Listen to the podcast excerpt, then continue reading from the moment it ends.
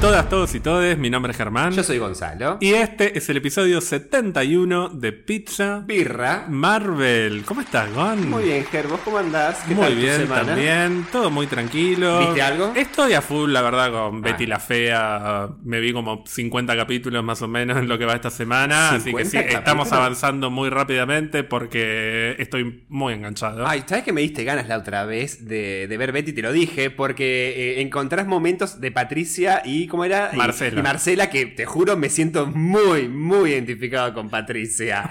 Como, ay, Marce, bueno, ahora voy, me maquillo. Y Germán dice, no, tenés que venir a grabar, no tenés que maquillarte. Idiota. Idiota. Me trata mal. Ustedes sepan que esta relación es como Marcela y Patricia de Betty la Fea. No tengo ningún problema. Amo a Marcela Valencia. ¿Vos qué tal? ¿Viste algo? Eh, bueno, sigo con. Ya llegamos a episodio 1. Viste que empecé con la maratón de Star Wars de vuelta. Así que ya vimos la trilogía original y empezamos con el episodio 1. Igual, así como la noticia bomba, es obviamente que conseguimos entradas para ver La Viuda en el cine. La semana que viene vamos a ver La Viuda. No vamos a hablar del tema hoy. No. La verdad que tengo ganas de hablar varias cosas de La Viuda. Lo vamos a hablar en otro momento. Y te lo dejo ahí picando. Ok, me tengo que preparar Te entonces. vas a tener que preparar. Eh, ¿Estás bien, Gonzalo? Te, te hiciste como un peinado medio extraño en este ¿qué momento. tengo? Esto no se ve, pero Ok, ¿está muy parado? está así, parece Jimmy Neutron.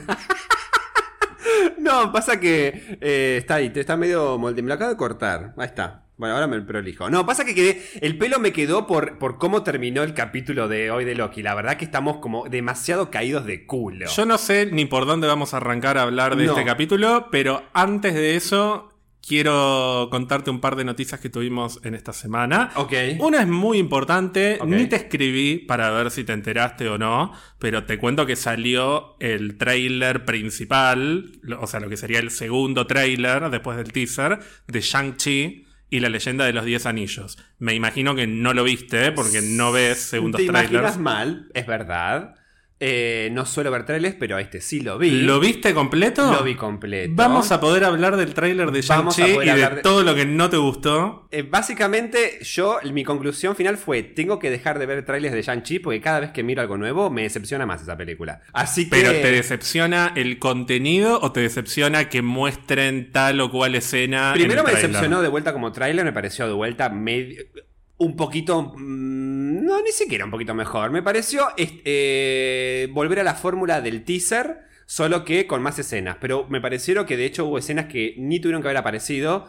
Como seguramente, por ejemplo, una escena en que eh, te muestra una conversación entre el padre y el hijo, como diciendo, mandé a mis soldados, a mis guerreros, y les dije que no te iban a poder atrapar, y estoy seguro, estoy contento de saber que, que así fue.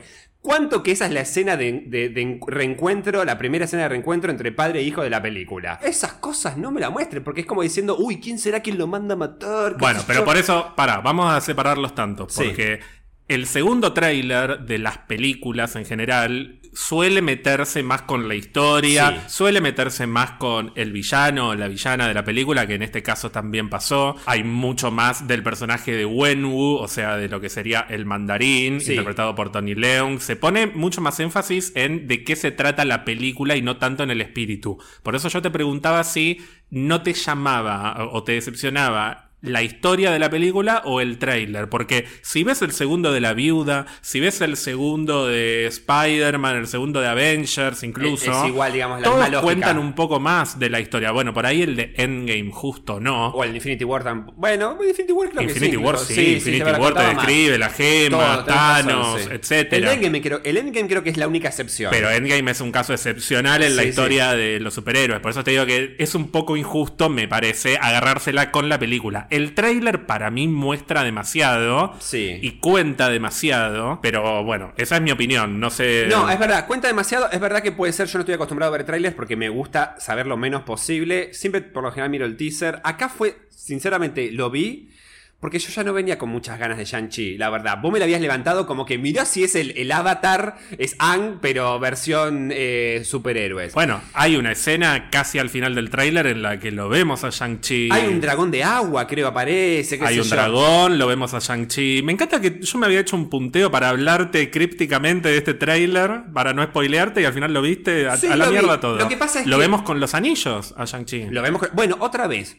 Hay una escena en que te muestran que pelea con el padre, cada uno con los anillos repartidos con un brazo. Eso no me lo muestra. Es innecesario, campeón. es innecesario. Quiero ver, quiero- guardame a Shang-Chi usando los anillos. Ya sé que los va a usar. Guardame esa escena. Pero por eso, insisto, no, no me parece que esté mal la película, está mal el tráiler. Es un tráiler que, que muestra más de lo que tendría que mostrar. Bueno, igual. No le voy a echar solo la culpa al tráiler. La verdad que de lo que vi tampoco me, me, me, me entusiasmó mucho. Vuelvo con lo mismo. Lo que más me encantó fue visualmente las escenas que evidentemente está con la madre entrenando o hablando o conectando con, no sé, con los espíritus, los sí, elementos. no sabemos si es la madre. Pero... Ah, yo pensé que era la madre. Bueno. Yo supongo que puede ser la madre, pero no lo sabemos. Bueno. Da como para que sea la Y madre. que viste que hay efectos visuales hermosos, como incluso con el, con el agua, o quiero que incluso, no sé, con, con animales, no me acuerdo. Eso la verdad que me encantó. Ahora, me sacabas de esa escena, y la verdad que las, las peleas de las, las escenas de acción no me llamaban mucho la atención. No volvía, no volví a sentir que, uy, que, que, que un momento cómico que, que, que sustrayeron de la película para meter en, en, en- el tráiler, que es en esa pelea dentro de una especie de, de, de celda o de, de jaula. Sí, la última escena La última del tráiler que está, te, que está ese personaje. vos te diste cuenta de quiénes son los personajes que están ahí, ¿no? Era parecía abominaciones. eh. Es ah, Abominación, esa abominación. el villano de Hulk versus Wong. Ah, estaba Wong, no lo vi. No se llega a ver la cara, pero si lo pausas un poquito, Ah, bueno, te das cuenta claro. y Kevin Feige lo confirmó esta semana. Ah, mira, es Wong. que son ellos dos. eh, Eso a mí me pareció como demasiado. O sea, ¿para qué cerrar el trailer Claro. con Abomination versus Wong? Porque para mí no le- tienen que agitarla porque no están muy seguros No de cómo, saben cómo venderla. no saben cómo venderla. Exacto. Exacto. Y además, perdón, no sé si ya es medio quisquilloso no, pero cuando termina el tráiler o en alguna parte del tráiler final,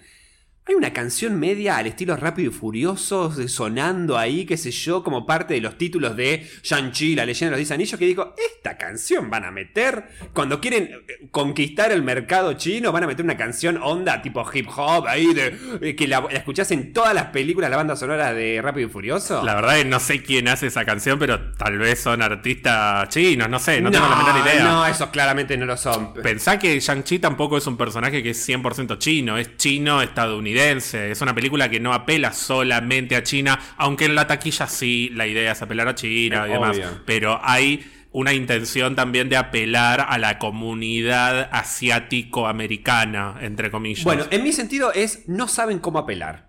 No están sabiendo apelar, me parece. Sí, para- eh, yo coincido. Para mí, a mí no me gustó el trailer conceptualmente. Tengo ganas de ver la película. No, No, me pasa lo que. voy a ver, sí, pero- No, pero no me pasa lo que te pasa a vos, que tampoco me llaman. No, me llaman mucho eh, visualmente, me llaman mucho los colores, me llaman las peleas, me llaman mucho él. Como Shang-Chi, me encanta la presencia que tiene y de nuevo siento que no se termina de explotar ese costado de la película en el tráiler y siento que hay material de él para explotar porque en las pocas escenas que se concentran en él, siento que él se luce.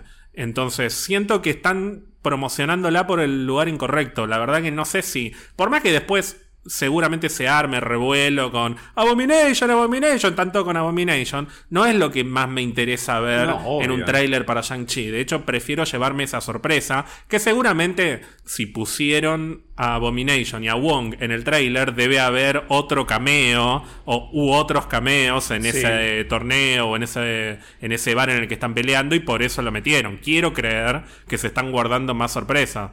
Pero me pareció innecesario, me pareció que se podía construir un tráiler más inteligente. Sí, yo voy a ser un poquito más eh, negativo. A mí, la verdad, ni siquiera el actor me está vendiendo diciendo, uy, qué bueno, qué sé yo, ni siquiera. No sé si es por, por falta de, de- de- de- presencia, carisma, talento, actuación, o de que se destaque, o está mal hecho el tráiler y lo están desluciendo a él, pero no me genera nada a él. Ya, en este tráiler no me generó nada. Me generó las escenas, pero visualmente, hasta, te juro, me encantaría que sea Shang-Chi ella, esa mina que está ahí levitando, volando con cosas.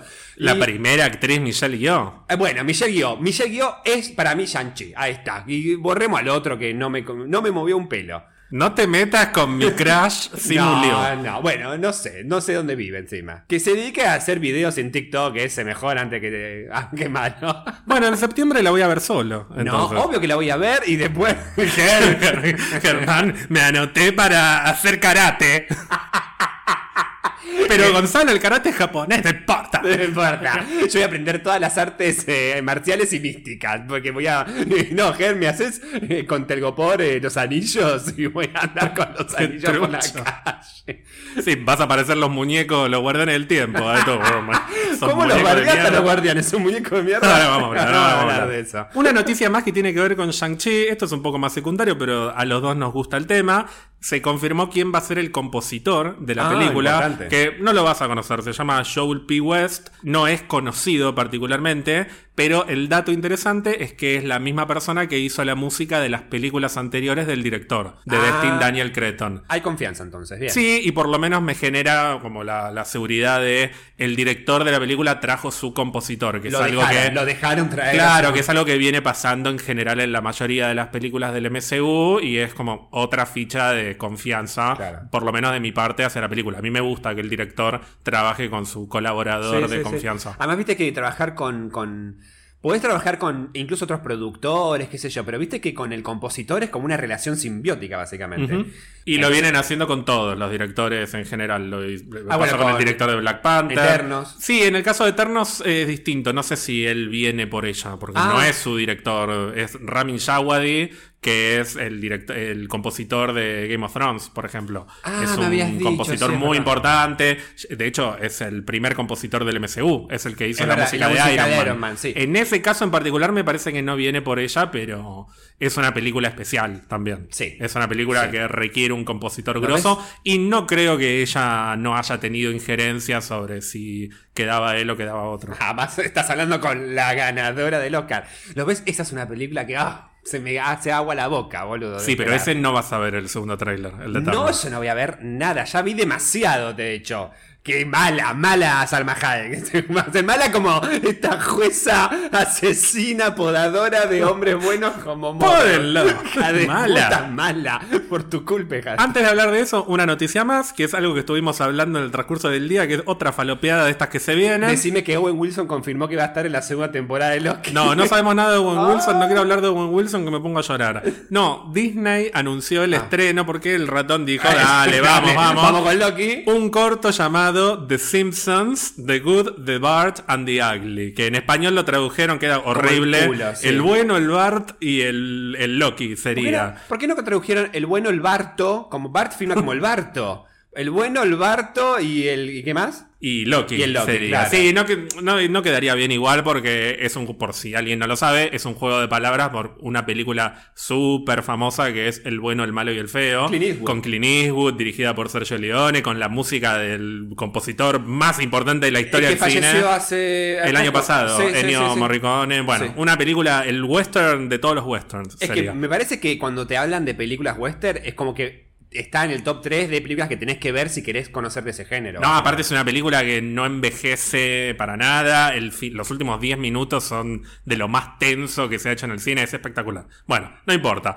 Es un juego de palabras con esa película. El título del corto este, que obviamente es de Los Simpson, va a contar con la participación de Tom Hiddleston Obvio. en el papel de Loki. La trama, por lo que estuve leyendo, básicamente consiste en que Loki es expulsado de Asgard y termina cayendo en Springfield Ah. y pelea con eh, los héroes más poderosos de Springfield, en este caso. Sí, Y- que, que, eh, es muy curioso los personajes que aparecen como los ah, versiones de Avengers. Sí, acá yo me hice la lista completa porque quiero saber, vos sos como más simpsólogo, simpsonólogo que Bueno. yo. Yo la verdad que me quedé como bastante más atrás, pero el póster del corto, que es una parodia del póster de Endgame, lo tiene como en un primer plano a Bart. Sí, que- como si fueran Thanos. Parece Claro. el póster de, de Endgame. Porque viste Es literalmente lo que acabo Ah, de me decir. acuerdo, estaba pensando en Los Simpsons. está, es el póster de Endgame con la cara de Bart mirando hacia la izquierda, ponele. Eh, que vendría a ser como una especie de Thanos, el malo. Sí, Sí, de hecho creo que en la, en la descripción del corto dicen que se alía con Bart contra Ah, ellos, así que me imagino que será una cosa así. Y después el reparto de Vengadores que aparecen en ese póster, tenemos a Lisa como Thor, Mm. al Capitán América, que es este Herman Herman, eh, ¿no? El que sí, le falta un el brazo. general Sherman, sí. sí. Ah, Quiero decir que no son los personajes que yo me hubiese imaginado. Todo lo que No. viene a partir de ahora es una falopeada Pero por para eso mí. me interesa saber la falopeada que se mandaron de por qué metieron a personajes que incluso Sherman, por ejemplo, hace mucho que no tiene. eh, no, no aparece en capítulos ¿Es más. Sherman o Herman? No importa la traducción. En general, Sherman. No, no, te pregunto porque no, Ah, no, para no. mí era Herman. No, no, pero por ejemplo, en algunos capítulos, sobre todo algunos más viejos, viste que a medida que fueron cambiando, le- lo, lo pronunciaban igual en inglés y después lo fueron como eh, mexicanizando. Entonces, en vez de Agnes Skinner, la mamá de Skinner, eh, algunos capítulos se llaman Agnes y otros capítulos se llaman Inés. Es así. Bueno, hablando de falopeadas, Agnes Skinner o Inés. Skinner es la viuda Es la viuda. Bueno, va a tener- ahora va a ser en la película. sí. La capitana Marvel es la señora Alegría. Helena o Helen, Alegría. Nick Fury es Carl. Es Carl. O sea, Carl Carlson, Carl sí. de Lenny Carl. Sí. Me, me parece raro verlo a Carl sin Lenny. Bueno, hay que ver. Tal María vez- Hill. También Hill o Colson, que muere. Mirá que se muere Lenny. Milhouse es Hawkeye. Moe es Visión, que eso me encantó. Eso- eso es muy- me el mejor Moe como Visión. sí. Rafa Gorgori como Hulk. Flanders como Ant-Man. Y Barney como Iron Man. Todo como. Sí, sí. O sea, ¿dónde Homero, Marge, Maggie? Homero y Marge no están, Maggie no el está. señor Burns. El señor Burns no está, no sé, no sé si Crofty. serán todos los personajes Sí, sí, sí. o si meterán más cosas, no sé, no tengo la menor idea. Se estrena la semana que viene, el 7 de julio, así que Exclusivo seguramente Disney Plus.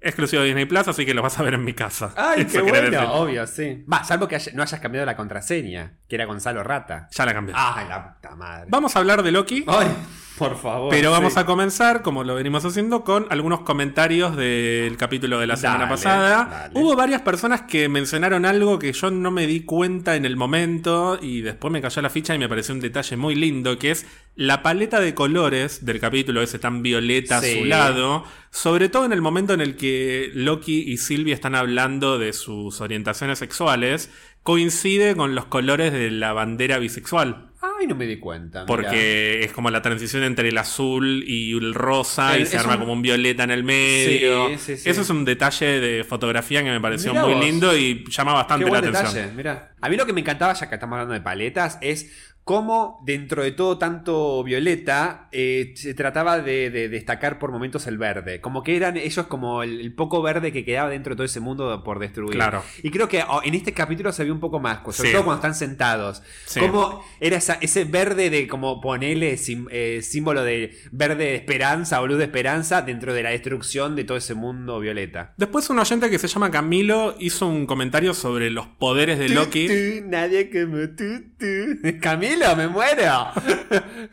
¿Qué carajo? El, el tutu. El que está co- casado con la, con la hija de Montaner. Ah, ¿se llama Camilo? Y el cantante Camilo. No tenía la menor idea. no, no sé, para mí toda esa familia es ropa, una secta. ropa rica, ¿cómo es No, es ropa, eh, ropa cara. Bueno, no sé bien lo que canta. No, sí, El la canción. los bigotes. No, la canción la conozco, pero no sabía que era Camilo. Camilo, Toda esa familia para mí están todos locos, así que no tengo idea, no prefiero Pero- no saber.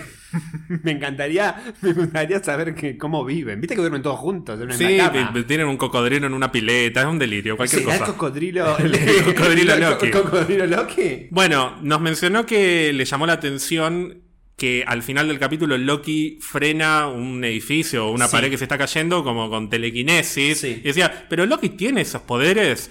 A mí también me llamó la atención en el momento, pero al toque me di cuenta, bueno, la semana anterior había usado ese mismo poder para, eh, para sacar no sé qué cosa de una góndola en el supermercado. Y en alguna película, que no sé si es en Avengers o en alguna de las dos Thor, yo sé que agarra un cetro o algo con telequinesis. Debe ser en Avengers, porque si es un cetro, eh, el cetro Puede- está en Avengers. Pero, ser, sí, sí. ¿a vos te llamó la atención ese poder? No, mira, la verdad que estaba tan tenso que, que, que, que no me presté atención de, de empezar a, debatir si tiene o no ese poder. Eh, lo que pasa es que la telequinesis es un poder tan, tan frecuente en superhéroes que no, no me, no me genera nada, no me genera sorpresa de ver que un semidios como Loki tenga la capacidad de hacerlo. Tal vez eh, no es precisamente telequinesis. o Eso sea, te iba a decir. Sino que tal vez es una forma de magia distinta en la cual, así como él en- cuando entró a Roxxon, Rockstar, esa cosa, se secó, tal vez tiene una posibilidad de, no sé, de hacer un hechizo de que le permita regresar las cosas a su lugar. Eso te iba a decir, no sé si es exactamente telequinesis al estilo Jean Grey. No. Claro, eso voy. Es una manera voy. de manipular un poco las cosas, pero hasta ahí nomás. No, no, no es un personaje que ande por la vida revoleando paredes Es más, y seguro que tal vez ponele en el mismo universo, Jean Grey debe tener poderes de telequinesis más fuertes que Loki. ponele, Seguro. seguro. Y después tengo que hacer un disclaimer de Ah. algo que hablamos mucho la semana pasada, que me parece que esta semana esta Pará, hablame en teoría... castellano, disclaimer, ¿qué es eso? disclaimer. Yo te digo, "Ah, ¿y qué carajo es eso? Yo me hago sorprendido. Un disclaimer es como una aclaración que a veces incluye como una rectificación. Un fe de o- ratas. Sí, pero no siempre es un fe de ratas. En este caso sí, porque Ah. me equivoqué cuando leí la teoría de Gastón de la que hablamos durante todo el episodio. Ah, que hasta le mandé saludos al final del capítulo. que le mandamos sí. saludos, que te acordás que Gastón, según lo que yo leí, sugería que por ahí Sylvie era una hija de Loki. Ah, yo sigo creyendo que esa po- posibilidad es. A mí se me fue un poquito esa teoría, sobre todo al final del capítulo, pero durante parte del capítulo la seguí sosteniendo. Pero la cuestión es que leí cualquier cosa, no había dicho eso Gastón, Ay, había dicho mentiste, que Germán. era una hija adoptiva de Loki, no sé, leí como muy apurado, eso es lo que me suele pasar, que leo como por encima. Sea, hija biológica adoptiva, es la hija. Adop- adoptiva de Odín, perdón, no. Ah, bueno, eso, eso cambia todo, eso cambia todo. Entendí no cualquier me imagino cosa. al viejo. Ah, no, igual ya adoptó a Loki, claramente.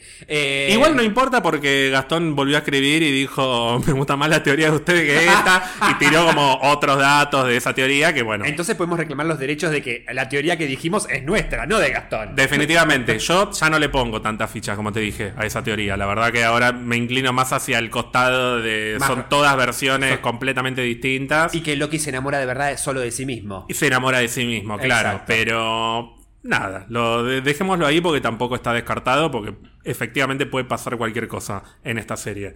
Yendo a lo que es concretamente el episodio 4, te cuento que el título, por si no lo viste, No. es El evento Nexus. Ah, se llama así. mira. O sea, siguen haciendo hincapié, Hincapié en en el Nexus, en el evento Nexus, que bueno, el evento Nexus de este episodio me parece que es al principio cuando Sylvie le toma la mano a Loki Sí. y se va la rama a la mierda, que dicen nunca había visto que una rama del multiverso se fuese Sí. así, pero después podemos especular si no es un título ambiguo que hace referencia a otros eventos Nexus. Por ejemplo, ¿cuál fue el evento Nexus de Sylvie? que motivó a que la jueza se la llevara ahí del brazo muy Eso, boludo, brutamente. me tiene muy intrigado. O si todo esto que pasó al final constituirá un nuevo evento Nexus, da como para especular. Te cuento también que el guionista de este episodio se llama Eric Martin, trabajó como asistente de producción en Community y en Rick and Morty, que son dos series de las que viene el escritor principal de la serie, que es Michael Waldron. Community es la que actúa. Donald Glover. Donald Glover, sí. Ya es la, es la número quinta- la décima 7 quinta que vez, hablamos. pero solo me asocio Community con Donald Glover, sí. Pero bueno, menciono esto como para que tengamos una idea de que el tipo que escribió este episodio es como una persona más o menos cercana al escritor principal. Claro. Como que lo sentó a uno de confianza Exacto. a escribir esto. Mientras que el anterior, que lo escribió Villa Ali, la que va a ser la escritora principal, en realidad ya lo fue, de Miss Marvel, me parece que va más por el lado de la conversación entre los personajes, de la intimidad entre ellos, es como un, un episodio más personal y este es un episodio más multiversal, es un episdio más de las ramas que se van sí, a la sí, mierda. sí, que se toda la mierda. Pero no sentís que justamente la escritora da bien para el perfil que- de ese tipo de guion para Miss Marvel. Tal cual. Que no sentís que es una historia como va a ser. Siento que va a ser una historia más, más, más chiquita, pero más personal, más familiar, como más de núcleo cerrado. No, claramente no cósmico. Por más que sea Miss Marvel, las Marvel, eso, siento como que el, el núcleo de esa serie va a ser como.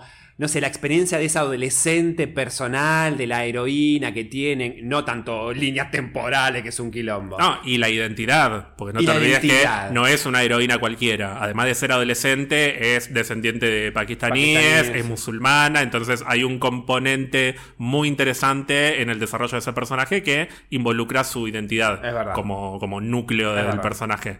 Pero, pero sí, siento que este episodio era más como para alguien de Rick and Morty. Eh, sí. Porque se va bastante Sí, a la mierda. sí. ¿Por dónde quieres arrancar, Gonzalo? ¿Querés ir cronológicamente? Eh, no hablemos de momentos. Bueno, tratemos de ir lo más cronológicamente posible entonces, porque me parece que nos vamos a perder si no. Tenemos un primer momento que, ¿para qué te pregunto si después hacemos lo que yo digo, no? Soy Marcela Valencia. Ma- más o menos, sí. Igual, eh, hablemos de una cosa. Primero, los dos nos habíamos spoileado de que había escena post-créditos. Sí. Vos te habías spoileado un poquito más de que eh, aparecía un cameo de Lady Sif. Porque entraste a Twitter, cosa que no deberías hacer los miércoles, y aparecía en el hashtag como trending topic. eh, ¿Qué decía? Lady Sif, Lady Sif, Lady Sif. Lady Sif. De todos modos, yo pensaba que iba a ser como la bomba del episodio y fue un cameo Ahora, tonto. Claro, ahora que llegamos al final, ¿no fue lo más como más eh, pasable de lo que pasó en el capítulo? Yo creo que nadie se debe acordar en este momento de Lady Sif. claro. Deben estar todos pensando en En Mobius, en Mobius, Kid y Loki, en Kid Loki, el lagarto Loki. En el lagarto Loki, en Richard Grant, que es un actor consagrado y no sé cuánto Ganador le de pagaron. premios. Multipremiado y le- no sé cuánto le habrán pagado para aparecer con ese traje de Con lycra. el bulto ahí, todo viejo, con cara de culo. A mí me gustaría arrancar con, más allá del... Ya vimos lo que pasó en el acontecimiento. El detalle importante de- del comienzo del capítulo me parece Asgard. que está centrado en la escena inicial de Asgard. Ella vivió en Asgard, se la llevó, que es la jueza, y se le escapó.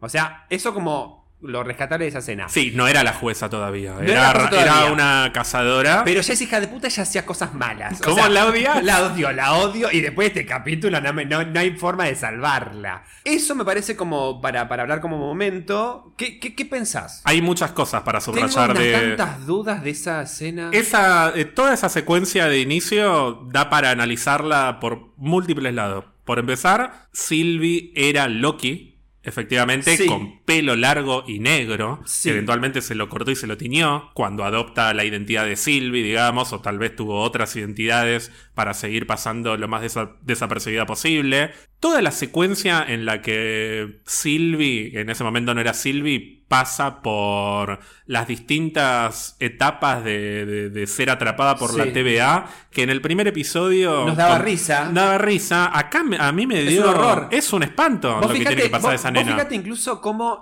el tipo, viste, que, que dice, firma acá todo lo que dijiste. Vos fíjate que en Loki te, causa, que cagás de risa.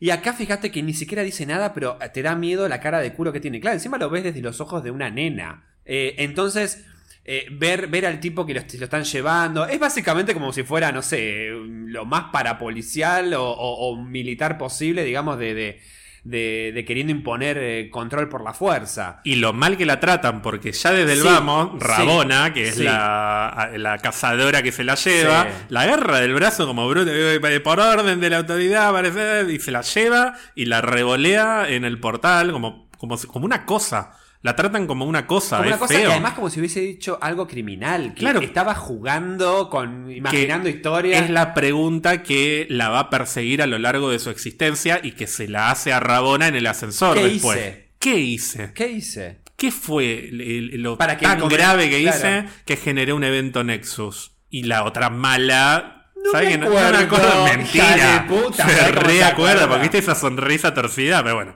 ya vamos a eso.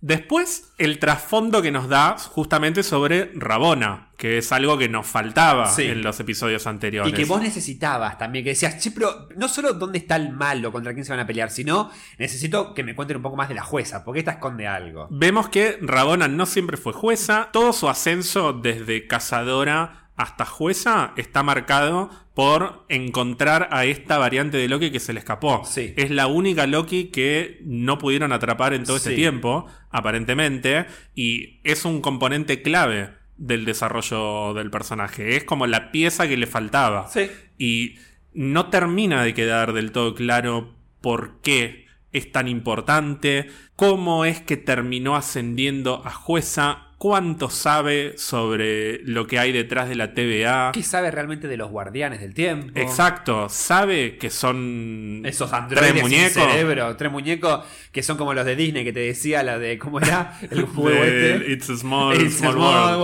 world. son iguales, boludo. No termina de quedar del todo claro hasta dónde ella sabe la verdad sobre la TVA y hasta dónde es también víctima de una mentira. Lo que sí queda claro es que sabe más que todos los demás. Sí, Por empezar, sabe que son todos variantes. sí. Hay ciertas cosas o ciertos detalles que les está ocultando al resto de los miembros de la TVA. Y si lo vimos cuando la están interrogando a la C20, que, que, que, que lo está viendo Owen Wilson y que hace zoom en un momento y cara de mala, ahí como, bueno, pausemos esto, y cara de mala asesina, bueno, a, a liquidarla. Es mala. Sí, es mala, pero insisto con que hay, hay mucho misterio todavía alrededor de ella. Cuando, por ejemplo, ya vamos a llegar al momento en el que muere Mobius. O, o lo podan a Mobius, mejor dicho, pero a ella le duele en cierto punto tener que hacer eso. Sí, ¿Sí? pone. Sí, no, vos la- esa, esa no tiene sentimientos, hype. Le duele más a Loki, no me joda. Bueno, la eh, otra no dudó. Bueno, ponele que es más ambiguo ese momento, pero en la primera escena, que es la que estamos hablando, cuando venimos al presente y la vemos que está yendo en el ascensor a ver a, entre comillas, los guardianes del tiempo, tiene miedo. Tiene miedo, sí. Está asustada. ¿Por qué está asustada de tres muñecos? Pueden ser dos opciones. No sabe que son tres muñecos y les tiene miedo igual. Sí.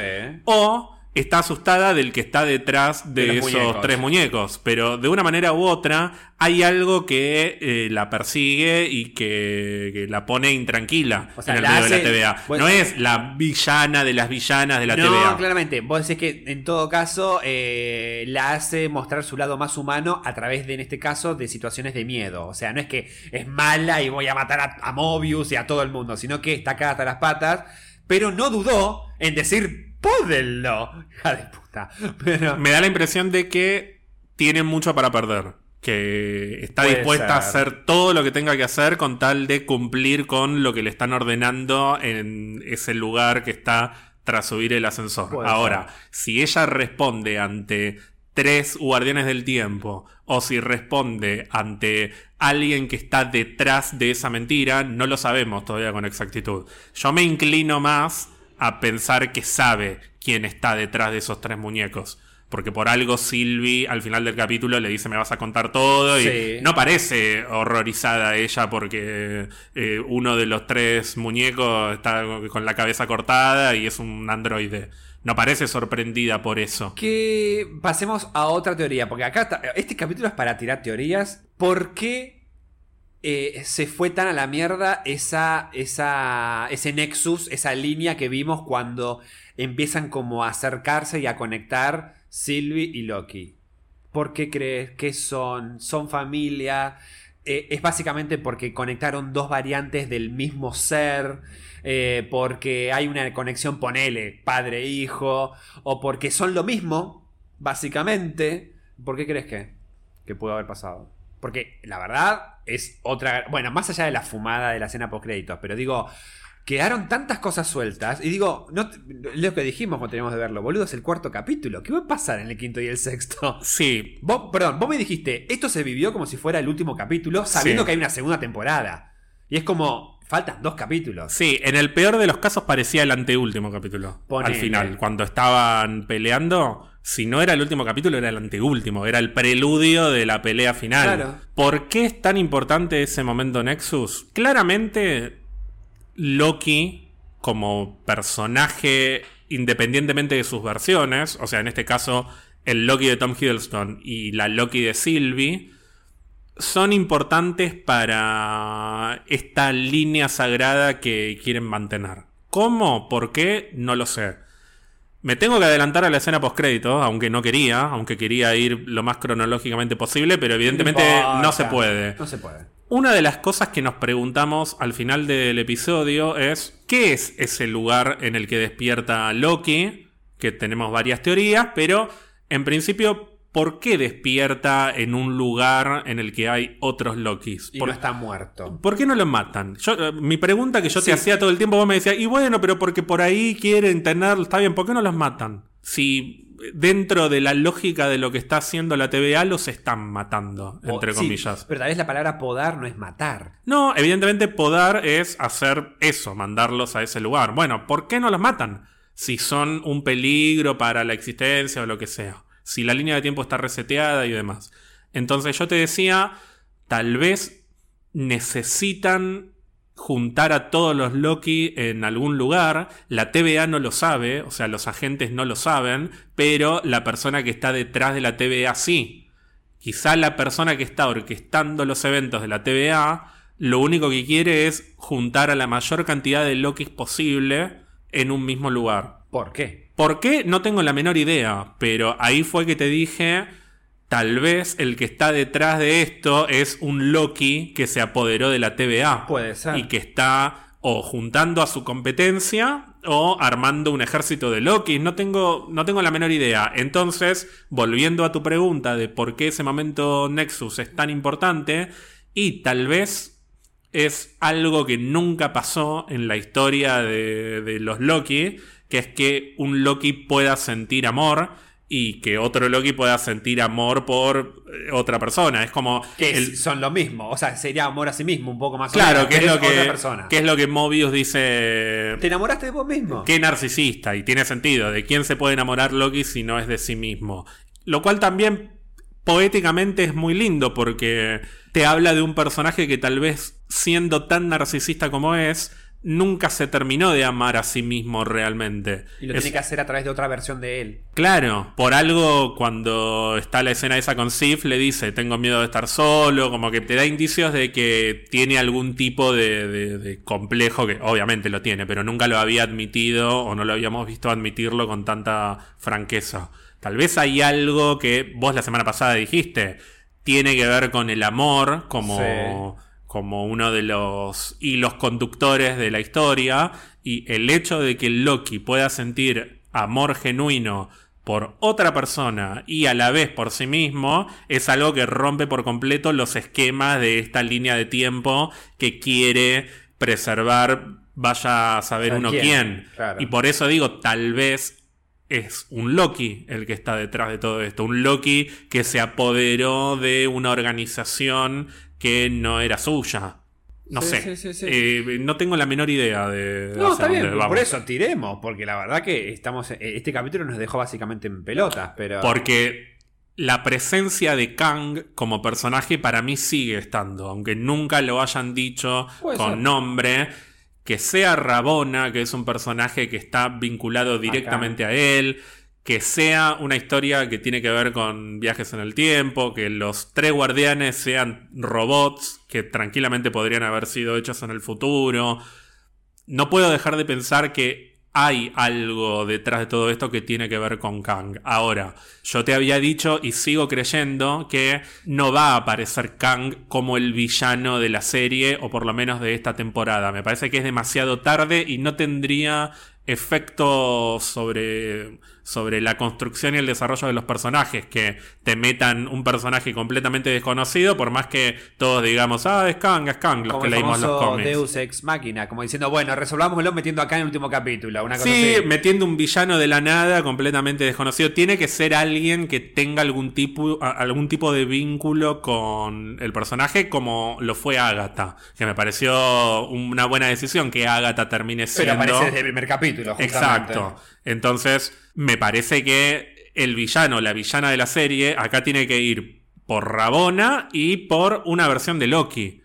No puede ser otra cosa que no sea alguno de ellos dos. Yo quiero que me cuentes qué onda. eh, volvimos a las charlas que queríamos entre Loki y Mobius. ¿Qué, qué, qué te parecieron, digamos? En esta cosa de que lo quiere convencer, de que ya me engañaste. ¿Qué te pareció? Pero esto más que nada para llevar. ¿Qué te pareció eh, el, el replanteo en la cabeza de Mobius? Que le hace hasta hacer la jugada de cambiarle el, el pad, este, este eh, Team Pad. El Timepad. El Time Pad eh, a la jueza, a la mala. Me encantó. Me encantó todo Mobius en este episodio. Es lo que quería, es lo que necesitaba. Y terminó con una daga en mi corazón. Como el amor mismo. La, la metáfora de Loki de la semana pasada. Todas las escenas de Mobius me gustaron. Todas, desde principio a fin. El hecho de que hable eh, susurrando, viste, que le habla así. Sí, sí, sí, sí. No, porque la- am- amo a Owen Wilson. Sí, Lo amo sí, con toda mi alma. Acabo de descubrir un amor por Owen Wilson que no sabía que tenía en mí. El hecho de que la frase que le hace el click a, a Mobius sea sos el mayor mentiroso de todos porque te mentís a vos mismo y viste cómo gira la cabeza. Pero no solo eso, ya desde antes cuando está por mandarlo a Loki al, al bucle ese con Sif y le dice, bueno, a ver, tenés como una última chance. Y Loki le dice, la TVA te está mintiendo. ¿No sentís que Mobius está dolorido porque está jugando con la parte más sensible de Mobius, que es que secretamente Mobius no quiere estar en la TVA, no quiere esa vida. Por eso le dice, ah, bueno, listo, te vas al bucle. Y por eso después, cuando le dice, son todos variantes, la TVA está mintiendo, o sea, como que le insiste, Mobius está dolorido. Le duele mucho que le diga eso, porque es lo que más le gustaría en la vida a él, enterarse de que en realidad es un humano y que puede vivir una vida de humano común y corriente. Por eso lo vuelve a mandar al bucle y ahí Loki le dice lo de te mentís a vos mismo y ahí empieza. Ahí Mobius se queda con la ficha de me están mintiendo, me están mintiendo y da toda la vuelta para, para encontrar el timepad y después investigar qué pasó con C20. Yo creo que le toca una fibra sensible por dos cuestiones. Primero, es Mobius el que le dice primero a Loki que se siente traicionar a un amigo. Y se lo dice. Como él realmente, más allá de que eran. Uno necesitaba al otro, qué sé yo, le dice la palabra amigo. Y es como que, ¿por qué se lo va a decir? Realmente tenía, confiaba en Loki, como diciendo, me traicionaste, hijo de puta. Yo de verdad confiaba en vos. Eh, y quedó claro de que Loki también tenía lo que vimos y quedó demostrado sobre todo con el acontecimiento de la mala jueza mala, es que Loki realmente tenía aprecio y, sentía, tenía afinidad con, con, Mobius. Yo creo que la fibra sensible le tocó porque para mí Mobius, en el fondo, con toda su perspicacia y su habilidad de dudar de todo y no confiar en nada, yo creo que fue, es, llamativo de que haya llegado a confiar en alguien como Loki cuando justamente él duda de todo, porque fíjate que ni siquiera confía en la jueza cuando la jueza le pregunta si tuvieras que elegir un lugar en cualquier tiempo, ¿dónde estarías? Y él no le da pelota, no le quiere responder.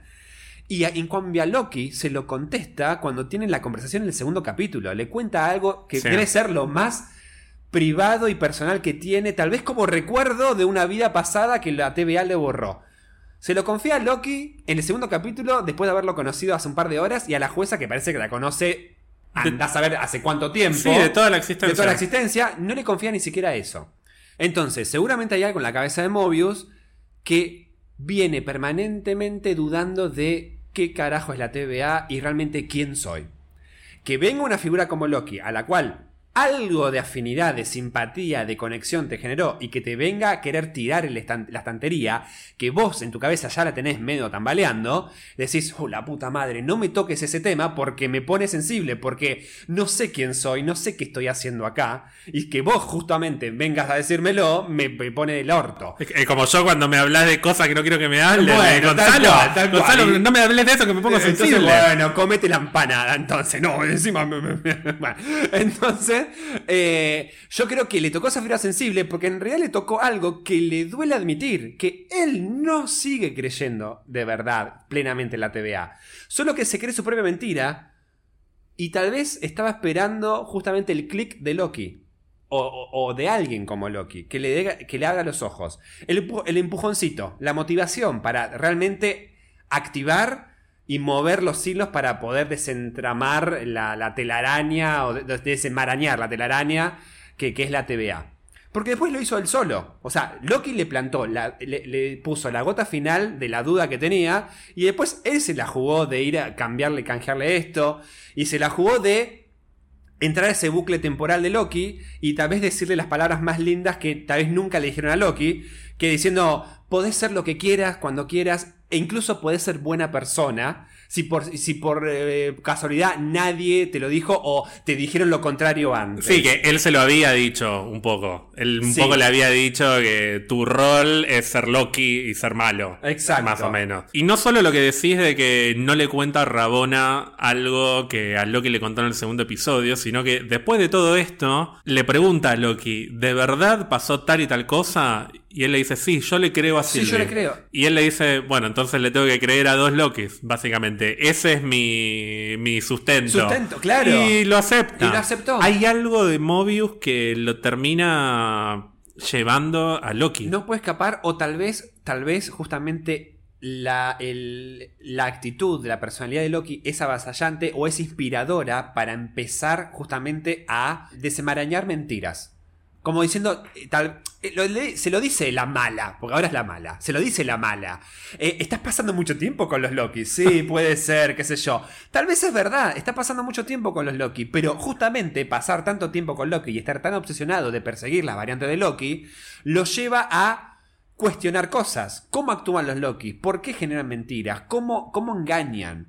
¿Cómo, cuándo- ¿Cómo sabes que están diciendo la verdad o la mentira? Entonces, esa personalidad es mucho tipo eh, eh, Harley Quinn con, con el Joker o, o ponele esta serie de, de- ¿cómo se llama? La de Hannibal. Como que se obsesiona con, el, con la persona que tiene que perseguir. Pero también lo ayuda a despertar su naturaleza al mismo tiempo. Sí, hay algo que me parece que tiene que ver con la juxtaposición entre el orden y el caos, que está todo el tiempo en la serie, está desde el primer episodio, la TVA como una representación de lo que es el orden absoluto, burocrático, exagerado, y Loki como agente del caos, y la línea sagrada del tiempo como algo que debe preservarse para que no reine el caos. Y en el segundo capítulo me parece que es que Loki le dice, todos necesitamos un poco de caos, la vida La es vida, caos. sí, sí, sí, sí. Y Entonces, ¿qué hay después? Y Mobius empieza a quedar sin respuesta. Siento que hay algo en Mobius que tal vez no es que el magnetismo sea con Loki, sino que hay una necesidad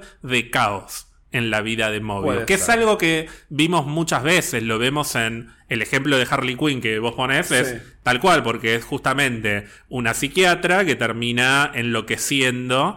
Pero, no sé, tenemos desde Michael Douglas en Un Día de Furia hasta Ah, película. Walter White, eh, Brian Cranston en Breaking Bad. O sea, esta cosa del hombre normal, perfecto, clase media, con corbata, estilo Mobius, que eventualmente eso no lo puede sostener más y, Y explota. se y explota. Entonces, hay algo evidentemente en Mobius que lo llama a terminar con todo esto y que lo motiva a buscar la verdad detrás de todo lo que le dijeron durante la que parece ser toda su existencia. Y Loki es el único que lo termina de empujar como para, como para que lo haga. Y por eso sos el mayor mentiroso de todos, porque te mentís a vos mismo. El personaje de, de- de Mobius siempre se movió queriendo saber la verdad. El tema es que eh, Loki justamente le dice, bueno, pero ¿y y te crees esta, esta- y esta mentira te la crees como que es la verdad suprema? Con que tipo eh, los guardianes te crearon a todos ustedes, qué sé yo. Seguramente ya esa duda venía de antes. Lo que es seguro es que, y hasta suena medio ambiguo, es que Mobius muere confirmando, básicamente, por más que no supiera todo el trasfondo de la TVA, ponele que muere, que igual, tipo, los dos nos llevamos la, la- la- mano a a la boca. Yo lloré. Ay, no Quiero te vi. bueno. Ay, no te vi. Yo me, me puse mal. Yo te puse- me puse mal, te juro. Eh, Era totalmente esperable que yo, yo lloro con No, todo, pero se me cayó una lágrima. Este, además me partió el alma la reacción de Loki, las miradas, porque no podía estar inmovilizado, pero las caras de Loki fueron geniales de cómo reaccionó. O sea, realmente sentí de que él perdió un amigo o alguien de confianza. Eh, En ese sentido. A lo que voy es, así todo, fíjate que la última palabra es, ¿querés que te diga dónde me gustaría estar manejando una moto de agua? Cuando se lo dice, después de que no se lo contestó antes, Mobius ponele que muere sabiendo de que, ah, entonces esto era toda una mentira. Muere con esa seguridad. De- después no sabemos qué hay detrás de los guardianes, qué sé yo, pero muere sabiendo de que... me- Es que ya lo sabe, ya lo sabe cuando se lo está diciendo. Sí. ¿Sabes qué sentí? Que mm, sin hacerlo directamente es como si se desaflojara la corbata. Sí. Eh, Estoy hablando de cómo se mueve el actor. Es como que lo larga. Sí. Cuando le dice eso, siento que se está sacando un peso de encima enorme, similar a cuando te desaflojas la corbata y llegas a tu sí, casa. sí. Siento que se lo dice como por fin te puedo decir que no quiero estar acá. Quiero estar en la vida que me robaron. Exacto. No duda que le robaron una vida. Está convencido. Sí, sí, sí, sí. Es algo que viene maquinando desde hace tiempo y lo viene enterrando. A mí lo que me partió de esa muerte es que es súper brusca. Sí. Cuando te querés dar cuenta de que lo Ya no están está podando más. ya no está más. De hecho, la música llega tarde. La música de, tragedia, de la explosión, Cuando llega cuando Loki va en cámara lenta. O sea, el foco musical está en el efecto que esa muerte Loki. generó en Loki. Porque es verdad. Va caminando para abajo, está como tratando de... De entender lo que pasó como, de el, como entender el lo que público, pasó. o sea, tal cual. y sí. se detiene en un momento, ¿viste? Se queda parado y lo tienen que mover para, para que Sí, siga sí, caminando. Eso me pareció espectacular. Me, me encantó cómo estuvo construida esa muerte porque fue... Fue, realmente fue un golpe al corazón, porque es como, no, no me pueden hacer esto. Vos sabés- pero qué hijos de puta. Obviamente no, no, no saben cuando hacen toda la serie ya está hecha, digo, pero ¿no sentís como que después de esto, cuando Kevin Feige vio poner todos los capítulos, se dijo, mirá cómo les va a gustar el personaje de, Owen Wilson, les damos dos capítulos de Owen Wilson, después te lo suprimimos, que la gente, ¡ay, queremos que vuelva Owen Wilson! Mirá cómo vuelve y te lo mato. o sea, qué hijo de puta, boludo. Porque, a ver, ¿qué dijimos del capítulo anterior? Me, qué bueno, sí, qué sé yo, pero quería ver más de Owen Wilson, qué sé yo. No, eso lo dije yo y me criticaste durante todo el capítulo. No, no, yo te- ahorita me hubiese gustado ver, pero digo, me parece que fue justamente acertada la decisión de te, guar- te, te, te- saco a Owen Wilson un capítulo para que te genere necesidad de verlo, porque claramente me parece que desde el vamos sabían de que era un personaje que iba a gustar. Y Sí. además, cuando deben haber visto las escenas de grabación de ellos dos, dijeron, no, estos la tienen clarísima. Entonces, mirá que encima te lo vuelven en un cuarto capítulo, logra que él como finalmente se saca esa duda y te lo matan. Qué hijos de puta que son. A mí- Lo podan, digamos lo podan. A mí, perdóname, yo sé que la odias, pero... No, mala. icónica, No dudó. No icónica. Pódenlo. No dudó. ¡Amo! No le tembló el pulso para decirlo. ¿Dónde está eso de, ay, llevamos años de amigos, eternamente, para siempre unidos, la lealtad? Hija de puta. Pódenlo. Pero. Yo, de principio a fin, estoy enamorado de la jueza por- Rabona Renslayer. Me encanta Ojalá como que no, personaje. no vuelva para el MCU. Espero que no aparezca en una película porque no se lo merece. Pero decime si no. ¿Cómo no se lo merece? ¿Qué- decime si no vale la pena Sí. tener una villana así. Obvio, me encanta. De sí. principio a fin, desde el momento en que se lleva a la pequeña Sylvie, cuando mira cámara, que exagerada, o mira cámara. Un momento que a mí me dio un poco de miedo, que es después de que Mobius le cambia el timepad a Rabona, viste que dice, bueno, ahora sí me voy, y le dice, ¿cómo que te vas? Sí, ¿viste? Porque está, lo mía- tiene entre sí. ceja y ceja Sí. desde el principio del capítulo. Y viste que cuando Mobius creo que deja el vaso, lo mira como que no le saca los ojos de encima. Lo está analizando movimiento por movimiento porque dice, Este me va a cagar. Algo va a ser. Sí. Lo tiene recontraestudiado. Sí. Y después, eh, eh, esa escena que para mí quedó icónica. Y mm, la escena en el ascensor que le dice. No me acuerdo. La ah, de puta. Y después me encantó cómo con el pie levanta el bastón así, como, como si agarrara la escoba para barrer y empieza a pelear. Toda la construcción del personaje me encantó. Lo este cual está bien justificado porque nos enteramos de que ella fue una minutera. Claro. Entonces tiene entrenamiento. Hablemos de los minuteros, hablemos del C15 y. B15. Ah, B15, perdón, B15 y. Me sorprendió por completo. Ah, B15. No me, no, me esperaba. Justamente cuando decías que esta era, iba a ser como un choque, una fuerza de choque, al final viste como esa cosa de yo sentí algo, vi algo. Y no sentiste como que cuando volvieron a ese evento Nexus. No, eh, llovía, pero igual lloraba. Era como que se mezclaba, obviamente, muy poético todo. Se mezclaban lágrimas con, con gotas de lluvia. Porque imagínate volver a recuperar tus recuerdos y que diga, fui feliz o sea, ahora recuerdo de vuelta que fui feliz. Y me gustó cómo lo, cómo lo fueron introduciendo ese- este tema de que ella Quedó ahí. quedó traumada. Porque al principio del episodio está muy insistente con dónde, eh, qué pasó con C20. Y vos pensás, está eh, como con ganas de matarla Por- porque se quiere vengar. Claro, y en realidad no. cual. En realidad está con lo que le pasó en Roxcart atragantado en la garganta. Para saber si a ella le pasó lo mismo. Claro, no es que la quiere vengar, sino Exacto. que quiere saber qué le pasó para ver si lo que le pasó a ella es verdad o no. Sí. Y no te lo ves venir eso hasta que no están abajo de la lluvia, o por lo menos hasta que no abre la puerta, Sí. hasta que no la va a buscar y abre la puerta. Sí. Que eso me llamó la atención. Cuando le abre la puerta y dice, vení conmigo, no se lo dice amenazante, le no, dice... le dice, por favor, por te pido favor. un favor, por favor, vení conmigo, necesito que me hagas lo mismo que me hiciste antes. Y le cree 100% Sí, cuando están ahí abajo de la lluvia. ¿Qué te pareció todo esto? No, me gustó. Me gustó porque además no sentís que le agrega una especie de humanidad o de posibilidad de ser una libertadora a Sylvie. Viene a, li- a liberar mentes, como Sí. diciendo, vengo a liberar la mentira que les construyeron. Siento, ah, hasta eh, más, sobre todo con el final, quedó ella sola, ponele dentro de la TVA. Quedó como la Loki ahora que tiene que hacerse cargo de voy a vengar al, al otro Loki, básicamente, porque no sabe Sylvie qué le pasó a Loki. Sí. Y hubo algo que me encantó de B15, que es el momento en el que irrumpe ahí Sí. y, le, y le tira la, la daga, la espada. ¿Es, es una espada La o una espada, daga? la espada, la espada de, de Sylvie. Pero no me gustó que después de ese momento súper épico, con un golpe la noquean. Me pareció como un poco trucho. Te iba a eso. preguntar, bueno, pero eran dos, la noquearon entre dos.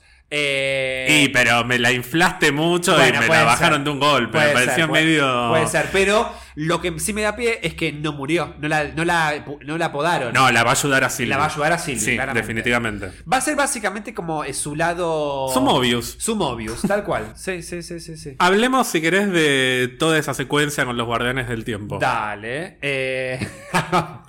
Vos me decías, ay, pero son, es re obvio que son muñecos. Yo me lo creía, boludo. Dije, guardianes de mierda. Sí, ¿qué te pareció igual, igual pensé que- la primera escena? Cuando, Cuando baja ella. cuando Rabona va sola, antes del título de Claro. Loki, y se ven los tres puntitos. Los ojos, de los, los- de los ojos de los tres. Que yo pensé que no íbamos a ver más en todo el episodio. Mira, yo la verdad pensé que los guardianes iban a ser más hologramas, no robots. Eso es lo que me pensé. Como diciendo, ay, qué malos. Eh, o sea, existen de verdad, están ahí. O algo hay ahí. Yo pensé que iba a ser una habitación vacía. Y el hecho es que ella va con miedo.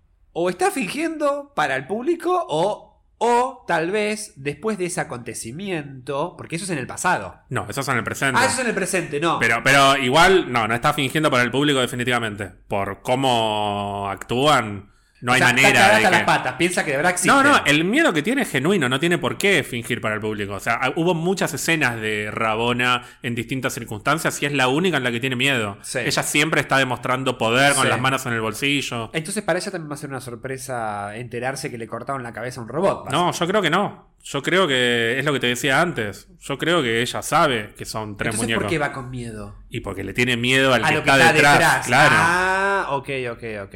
Eh, puede ser, sí. Bueno, yo pensé que eran hologramas, vol- volviendo a la escena final. Después me enteré que eran, eran androides de Disney. Me... Pero ¿te esperabas una escena así en el No, cuarto no, capítulo? y ni siquiera una escena de acción ahí. Mucha tensión, estaba muy tensionado. Pero muy tensionado porque había muchas de esas varitas que te, que te podan. Era como, boludo, eso no es pelear con espadas, que era pelear con que te tocan y cagaste.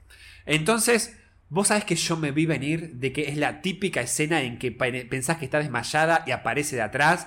Lo que pensé es que no iban a matar a Loki, sino que iban a matar a Sylvie. No te ves venir que lo matan, entre comillas, a Loki. No. No te lo ves No. venir. Es, tiene, es lo que tienen estas, estas historias, que es como que el protagonista tiene protección. Porque es Loki. Tal cual. Se llama Loki la serie. Pero bueno, justamente en una serie con tantos Loki, puede morir cualquier Loki y También. sigue igual. De todos modos, pensamos que lo habían podado y que había muerto. Y en realidad, después vemos que no está muerto. Pero para mí es súper sorpresivo. Sí, eso. Yo sí, sí, definitivamente me veía venir también que se iba a levantar y algo iba a pasar. Sí, pero, pensé que iba a no contra con. Sylvie, no contra, Sí. eh, contra la mala, contra Loki. Lo que yo te decía de los muñecos es, me parecieron medio truchos cuando estaban hablando. Pero a propósito, sentís. y después dije, no, estos no pueden ser así. No puede, para hacer esto, contratan tres tipos y los pintan. Claro. ¿Cuál es la necesidad de hacer tres muñecos tan truchos? En una serie en la que tenés a Gamora, por ejemplo, que la pinta de verde y listo, y ya está, y, Y me creo. mejor, de hecho. Obvio, no necesito que sean CGI. Y bueno, cuando le cortan la cabeza y veo que son unos muñecos, que.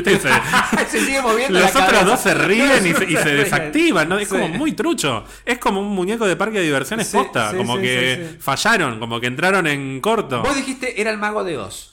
Yo te dije desde la primera escena, cuando se ve, cuando no se ven los muñecos, cuando Sí. se ven solo las luces, me da vibra el mago de Oz. Que el mago de Oz, recordemos, porque es- tiene un siglo, más o Y menos. debe ser de 1908, 1910, no sé. ¿El cuento o.? No, no, la película con, con la que era la hija. No, la mamá de Judy, no, No, con Judy Garland. Judy Garland, sí. No, la película es de 1939. Ah, pensé que era más vieja igual. Lo que sí es más viejo es el libro en el que está basado, es de principio de siglo. Bueno, igual 1939, o sea, Blancanieves es de 1939, si no me equivoco. Creo que sí. Así que es la primer, el primer largometraje de Disney.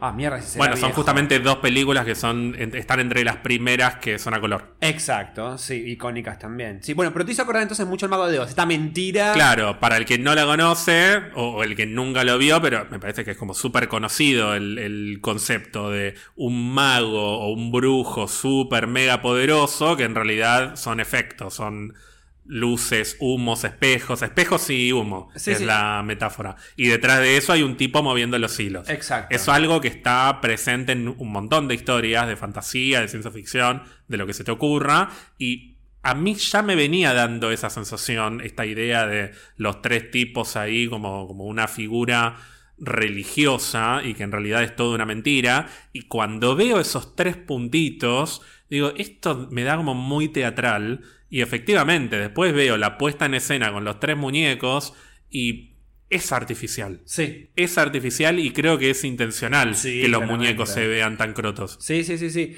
Eh, no me esperaba tanta tensión en esa escena, más allá de tal vez de diálogos. Eh, pero la escena de acción me dio mucha tensión, porque tenía miedo de que no, no quiero que maten a nadie, salvo a la hija de puta. Pero digo, me encanta que viste que Sylvie, es Sylvie, ¿no? La que de un espadazo tira la mierda y le corta la cabeza al principal, básicamente. Sí, porque le dice, Silvi, podemos hablar. Podemos hablar, sí. La mierda el muñeco. el muñeco. ¿Sabes cuánto debe haber salido ese muñeco, no?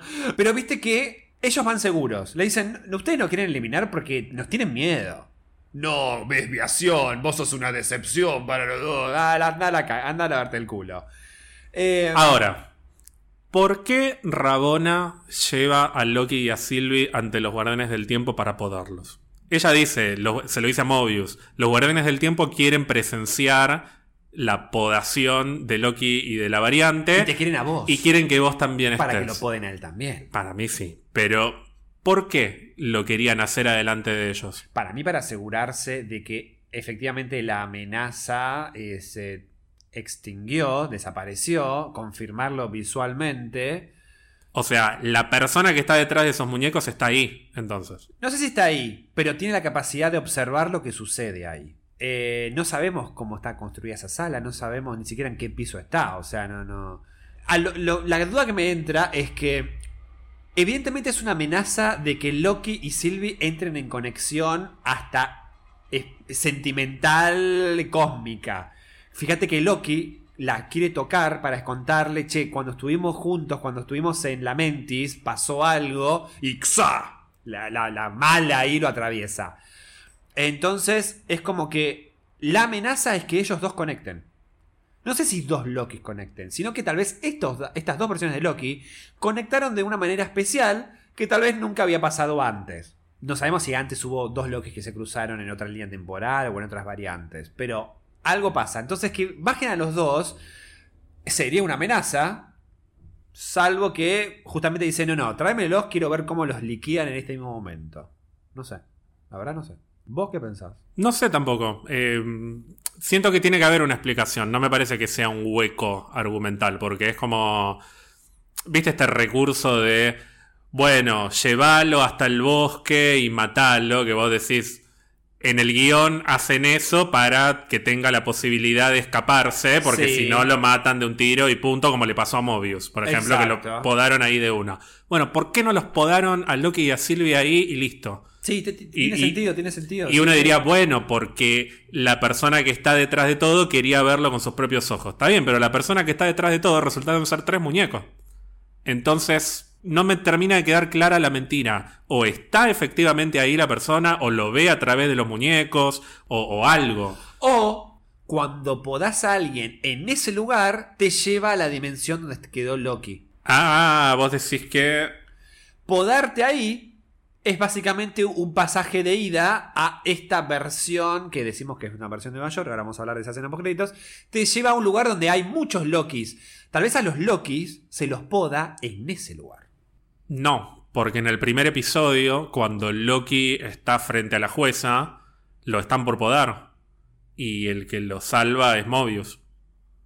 No lo iban a llevar ante los guardianes del tiempo. Lo iban a podar ahí mismo, en la, en la sala de la jueza. Es verdad.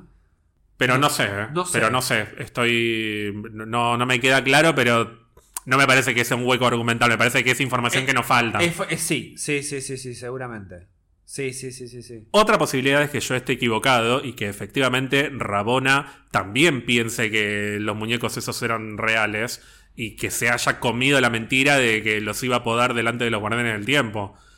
Lo que pasa es que no me termina de, de- de cerrar. O sea, yo siento que ella sabe más que todos los demás y que debe saber qué es lo que pasa y se lo va a explicar a Sylvie contra su voluntad. Guarda, Además, sí. vos dijiste, por ahí la semana que viene se sorprende igual que ella de las cabezas. Bueno, no. Cuando pasa todo eso y lo mata a Loki y Sylvie la vuelve a vencer en dos pedos, hay otro momento de como de vulnerabilidad de Rabona en el que le dice, hacelo, matame. Y ahí Sylvie le dice, no, no, no, no, no te voy a matar porque me vas a explicar todo, pero Rabona está rendida cuando Sí. pasa eso. Y si está rendida es porque hay alguien a quien le sigue teniendo miedo. Por eso estoy casi convencido de que ella sabía que eran muñecos. Porque encima que le cagaron toda la escena de, de podación de los dos Loki, saltó la ficha de que los muñecos eran muñecos. Sí. Entonces no quiere enfrentar a la persona que la va a cagar a pedo por lo que acaba de pasar y que ver, probablemente... los muñecos no son más que una forma eh, material de que quienes están detrás de los muñecos, quien él o las, los- las entidades que están detrás de los muñecos puedan tener presencia ahí. Digo, Ra- tal vez Ra- eh, la mala. Eh, tal vez la mala, esta hija de puta, eh, sabe que estos muñecos son muñecos. Pero sabe que detrás de los muñecos hay un peligro. O sea, está el peligro real. Entonces digo, el miedo existe. Porque tal vez a través de los muñecos se proyecta la intención de y las palabras de esta entidad eh, que está detrás de la TVA. Entonces digo, el miedo está. Ok, mataste a los muñecos, ya sé que son muñecos, que no son reales, pero el, el miedo, yo sigo teniendo miedo igual porque detrás de los muñecos, ajá, agarrate. No, pero por eso digo que para mí sabe, porque para mí tiene miedo de las repercusiones que va a tener todo esto que acaba de Eh, pasar, porque eso- acaba de fracasar estrepitosamente. Eh, exactamente. Y además, vos pensás que les viene persiguiendo desde hace años el fracaso de que se le escapó eh, Sylvie. Entonces, si encima ahora te- le cortaron la cabeza al representante de los que están detrás, al- a los tres muñecos, los liquidaron. eh, y está rendida bajo el poder de Sylvie. Y encima se le reveló C20, la B15. Es como que se te está yendo un poco al carajo. Y encima entre dos Loki generaron una curva así terrible, esta desviación, qué sé yo. Es como que se le fue un poco de, fuera de control la TVA. Entonces, yo sé que son muñecos. A mí lo que me da miedo es lo que hay detrás de los muñecos. A eso voy. Sí, coincido, coincido. Por eso estoy seguro de que ella sabe. Ella Sí. sabe la verdad. Pero no, tal vez no sabe la verdad. Tal vez existen los guardianes del tiempo. Solo de que los que están ahí son muñecos que vienen a reemplazarlos materialmente. No, eso no me lo creo. ¿No? Eso no me lo creo. No, no, Vos no. decís que todo- ella sabe que en realidad los guardianes del tiempo no existen, sino Sí. que es otra cosa. Enterarnos de que los guardianes del tiempo son tres muñecos para después enterarnos de que hay guardianes del tiempo verdadero es como, bueno, me hubiese puesto a los verdaderos y listo, no tiene sentido. Puede ser. Cuando hay un escenario de espejos y humos como el mago de Oz, lo que está detrás Otra es cosa. completamente Es otra co- distinto. es otra cosa, Sí. sí. ¿Es Kang o es un Loki? O Loki. Una de las dos. Esto- eso estoy 100% convencido. ¿Será un Mobius maligno? No, pobre, pobre Mobius. Bueno, ¿qué nos dijo uno de nuestros oyentes? ¿Será ¿No Mo- será que Mobius... Soy, no, soy el único que piensa que Mobius es una variante de Loki. Esto lo dijo Jeremías, que es un oyente. Yo cuando lo leí la semana pasada dije, eh, puede ser, pero no creo. Después de lo que vemos Todo en la última ser. escena, todo puede ser. ¿Por qué Mobius yo conecta tanto con Loki? ¿Y yo- porque tal vez? personalmente pago por ver a Owen Wilson vestido de Loki. Me encantaría. Y aparte quiero que... Yo estoy esperando que Owen Wilson... Hay mucha gente está esperando que Owen Wilson diga su icónica frase, eh, que en realidad es una palabra, pero bueno, es la frase de Owen Wilson que dicen todas las películas en las que está. Ay, ¿cuál es? ¡Wow! Ay, es verdad. Ay, no- ay, por favor. Lo que dicen todas. lo Es dicen todas. De hecho, en este capítulo, no sé si dijo how o now, dijo una palabra. En un momento dice how. Es verdad, es verdad, es verdad, boludo. Me había olvidado que en todas las películas lo dice. Hasta en verdad. Cars, en sí, todas. Sí, sí, sí, sí, sí. En toda la película de Wilson hay un momento que dice wow. Para mí va a aparecer además y va a volver a decir además, ¿no wow. que tiene una pronunciación muy particular, como encima de costado. ¿Es el fin de Owen Wilson? No, no, no, no. No. ¿Vuelve en esta temporada o vuelve recién para la segunda? Hasta los créditos, yo estaba convencido de que Mobius había muerto. Cuando veo que Loki despierta en ese lugar y rodeado de gente haciendo cosplay de Loki, no puede ser el final de Owen Wilson. Es- lo vamos a volver a ver. No sé cómo. No sé si está ahí también. No sé si está en otro lado. No sé si veremos otra variante de él. No lo sé. Pero algo más de Mobius hay. No puede terminar acá. ¿Hablamos de la escena post créditos? Hablemos de la escena post crédito. Hablemos primero, para mí lo más importante, ¿dónde están? Nueva York, año 2012, te lo, ponele. te lo debo, pero yo te dije, eh, primero, ¿por qué es Nueva York? Se vislumbra a la derecha de- del último plano en el que se ven los tres. Detrás del, del actor este renombradísimo. Detrás de Richard Grant, de- detrás de los tres, bueno, de los cuatro, Loki, ahora vamos a de los hablar. cuatro, sí. Se vislumbra los restos de la torre de los Avengers. Sí. Pero yo me di cuenta, no por ese plano en sí, sino por un plano que hay, eh, una escena, mejor dicho, que aparece en el tráiler, en, el- en uno de los dos trailers principales de la serie, que se ve bien claro que es una Nueva York súper destruida con la torre de los Avengers completamente venida abajo. Así que yo te dije, por ahí es una Nueva York en la que Tony no pudo Detener la de- bomba nuclear. detener el misil nuclear del final Sí. de Avengers. Y ahí vos me dijiste, es un escenario en el que Loki ganó. Ganó con los Chitauri y Claro. logró conquistar la Tierra. Y por eso, tal vez la semana que viene, tenemos por fin la escena que estaba en el primer tráiler Sí. de Loki como presidente Loki. De la Tierra, básicamente. Claro, que es Vote a Loki, que es un cómic que de hecho es real, Sí, sí, que sí, es, sobre. Loki, es un, un delirio. Pero es una escena que, de hecho, es la, la escena con la que cierra el primer tráiler, que es, ¿qué carajo estoy viendo? Claro, y que todavía no vimos. Y que todavía no vimos y que me cerraría que el escenario en el que Loki y los Chitauri ganaron termine con Loki como un rey pedorro de la Tierra, que es un poco lo que le decía el mismo Thor Sí. en la película. Eh, Vas a ser el rey de, de- de la destrucción, no sé, Sí, le dice sí, como una frase súper exagerada, shakespeariana, y ahí es que Loki le dice, ya es demasiado tarde. Bueno, es lo que le dice Mobius, no estás hecho para gobernar. ¿Para qué querés gobernar? Todos sabemos que detrás de Loki estaba Thanos, estaba como un verdadero villano, Sí. capaz de quedarse y de arrasar con todo. Y conquistar la Tierra era como un premio consuelo para Loki. Sí, sí, sí, era una pedorrada. Además, Así que no tiene, sen- nada. tiene sentido que esa versión de Loki en la que gana termine siendo un Loki pedorro con un En- cartel en- de bote a Loki. Sí, y en, un- y en una tierra con- totalmente como venida abajo, como diciendo, mirá qué planeta de mierda me que- con, con lo que me quedé, básicamente. Eh, y ojo, tal vez justamente es un lugar en donde como ganó Loki, tal vez Thanos también logró su cometido de obtener todas las gemas, ponele. Ponele. Pero igual, centrándonos en Loki, eh, lo que no nos termina de entender es, bueno, obviamente, ¿por qué Loki, al ser podado, llegó ahí? ¿Por qué hay otras versiones de Loki? Si son, son Lokis de otras líneas temporales, son otras variantes.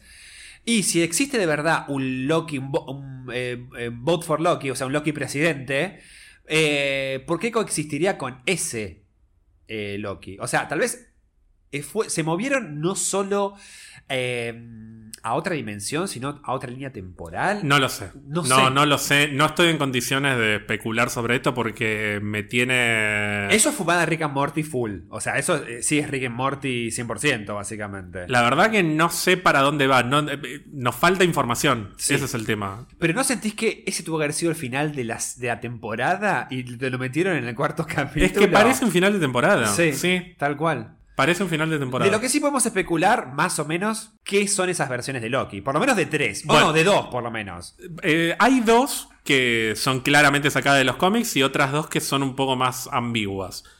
Por empezar tenemos al Loki clásico, Sí. que es esta versión interpretada por Richard Grant, que es un actor súper renombrado y que... Mencioname dónde actuó, si te acordás. Bueno, yo te había dicho que había sido eh, uno de los villanos de Logan. El científico. El científico Sí. que está como detrás de todo. Pero al margen de esto tiene una historia, como una trayectoria súper grosa eh, de cine principalmente en Inglaterra, Ah. de teatro, etcétera. Es como un actor...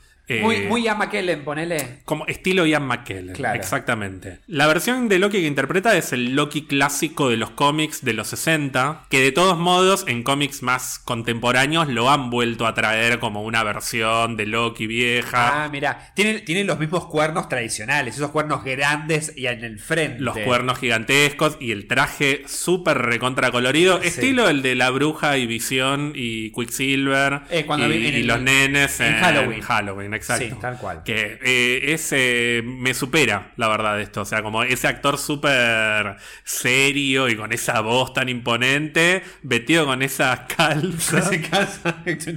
Además, yo te dije, tiene cara como de que está hinchado las bolas, como que ya es un Loki más viejo, claramente. Después tenemos a otro personaje del que ya venimos hablando varias veces, Sí. que es Kid Loki. Sí. El Loki niño, que también uno podría decir, bueno, es un Loki niño. No sé si es Kid Loki específicamente. Bueno, no, es Kid Loki Es Kid porque es el mismo look, literalmente el mismo look de Kid Loki cuando, cuando recién aparece, interpretado por un actor que se llama Jack Bill, que el único lugar en el que lo tengo más o menos identificable es la serie The End of the Fucking World. Ah, sí, de y la de Netflix. Netflix, sí. Es el que interpreta a la versión niño del protagonista que Ah. tiene 16 años. Ponele, bueno, él hace como de ese, de ese chico cuando es nene, cuando Ah, tiene ok, 8, ok. ponele, porque es un, no sé qué tendrá, 11, 12 años. Sí, no debe, no debe llegar ni a los 14. No, de tener 12 años, sí, más o menos. Pero es este chico que yo te venía diciendo Sí. que lo deben haber tenido amordazado, porque Los aparte... padres por decisión de, de Disney. Amordazame al pibe. Yo creo que están Donald y Goofy Sí. ahí eh, merodeando la casa, porque aparte, ponele en Instagram, es como muy obvio. No solo sigue a Tom Hiddleston, a Sofía Sí. Di Martino, a todo el elenco de Loki, lo sigue al, al escritor, A, a- todo, pero además sigue a la actriz que hace de América Chávez en Doctor Strange, sigue una cuenta de fans de Young Avengers. Como diciendo, ay, yo por las dudas me sumo, hijo de puta. Creo que lo sigue al, al- al de Patriot y a los de WandaVision. Sí. Bueno, es como el sueño de cualquier niño, ¿no? Sí. Es como, estoy en Marvel. Estoy en Marvel. Se ve que lo, lo- tenía ganas de decirlo Sí, desde hace meses y meses y meses. Que, no sé, los nenes de WandaVision los tuvieron un poquito más controlados que este. A este se le fue la boca un poco. Bueno, Pero es bueno, Loki. es Loki. Es Loki, justamente. Exacto. Sí.